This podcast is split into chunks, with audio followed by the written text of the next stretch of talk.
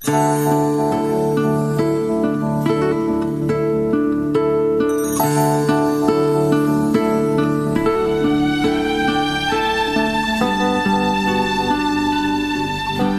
vamos a hablar del agua, pero vamos a hablar de la sed y vamos a hablar del alma. Todos ya recordamos que cuando Jesús se encontró con una mujer samaritana y Jesús, entre otras cosas, le dice, si tú le pidieras a él, refiriéndose a sí mismo, agua, le daría y no volverías a tener sed nunca más. Y estaba hablando del alma de la mujer, no, no del agua propiamente, como conocemos de forma literal.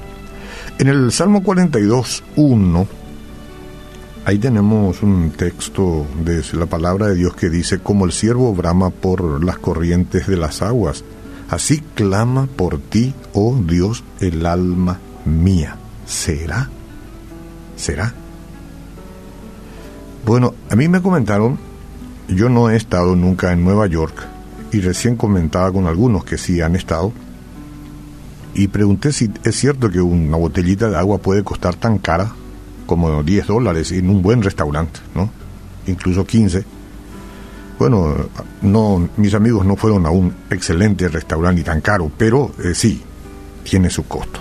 Ciudad de Nueva York o en París, por ejemplo. En París estuve, pero no me tomé agua, por lo menos no en un restaurante. Eh, simplemente es una bebida de lujo el agua. Es una bebida de lujo, ¿eh? el agua con más de 700 marcas para escoger. Acá en Paraguay también tenemos una, serie, pero de momento todavía a nosotros aquí el agua no nos cuesta demasiado, digamos, ¿no? Eh, por eso decía yo, ahí en alguno de esos restaurantes allá, en los lugares donde el agua es verdaderamente un lujo, puede costarte hasta 10 dólares una botella, o más, o menos. En los últimos años, como todos sabemos, la venta del agua envasada en el mundo aumentó muchísimo. Todo el mundo tiene una botellita de agua envasada. O miras el partido, el fútbol, el técnico lo tiene, los jugadores lo tienen, la gente en la cancha, ahí, donde, donde quiera que va. Una conferencia de prensa, agüita envasada. Es un negocio de paso, dicho sea. Y la industria de aquello que los americanos están llamando la esencia de la vida llega hasta 7 mil millones de dólares anuales solo en los Estados Unidos. Todo porque de repente la humanidad parece haber redescubierto los beneficios del agua para la salud, entendiendo que hay otras partes del mundo en donde el agua falta y hay que ver cómo falta que, al punto de que muchos viven deshidratados. Está comprobado que las personas beben poca agua. Se calcula que la mayoría de los habitantes del planeta viven crónicamente deshidratados.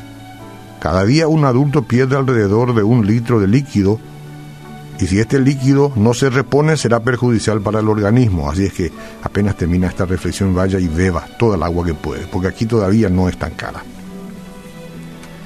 Entonces el texto que yo les compartí, vamos a lo nuestro, presenta la figura del siervo, suspirando por las corrientes de las aguas.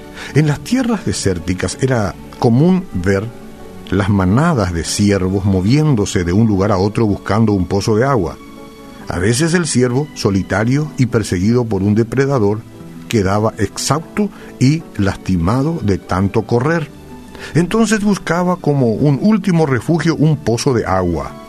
El animal descendía la colina, despacito, nadaba en medio del agua, tratando de ocultarse de sus enemigos. El agua no era para el ciervo algo opcional, era asunto de vida o muerte. Ahí se sentía un poco seguro. Pero el salmo que yo les leí, como el siervo brama por las corrientes de las aguas, así clama por ti Dios el alma mía. Ahí se entiende un poco mejor este salmo, ¿verdad? Este, está hablando de Dios que es el único ser capaz de suplir la sed del alma, el único, en todo sentido. Mi alma tiene sed de Dios, del Dios vivo, dice David en el versículo 2. Sed del Dios vivo. Nuestros días están llenos de dioses muertos o no se dio cuenta usted. Inventamos pequeños dioses. Ayer todo el mundo habló de un pequeño dios, aunque no lo diga Ronaldinho. todo el mundo va detrás de esa información. Algunos dirán, es noticia nomás. Cuidado, que hay mucho dentro de distracción, de sacarnos de, de, de, de lo centrado que deberíamos vivir, quitarnos el equilibrio. Hay muchos dioses manejables, como ustedes verán, dirigibles, solo para tratar de engañar la sed del alma. Los llamamos energía a veces, ídolos, luz, fuerza interior, aura. Jugamos haciendo de cuenta que creemos en Dios, pero el corazón continúa sediento como un desierto sin vida, esperando una gota de agua, una palabra de amor, de gesto de ternura, una actitud de cariño. Ah, si el ser globalizado de hoy abandonase un poco sus grandiosas, entre comillas, conexiones y parase en su loca carrera, va a descubrir el secreto de la vida victoriosa del salmista y también dirá, como el siervo brama por las corrientes de las aguas, así clama por ti, oh Dios del alma mía. Sea esta mi conducta hoy. Buscarte a ti, ser saciado por ti, Jesús. No hay nadie más.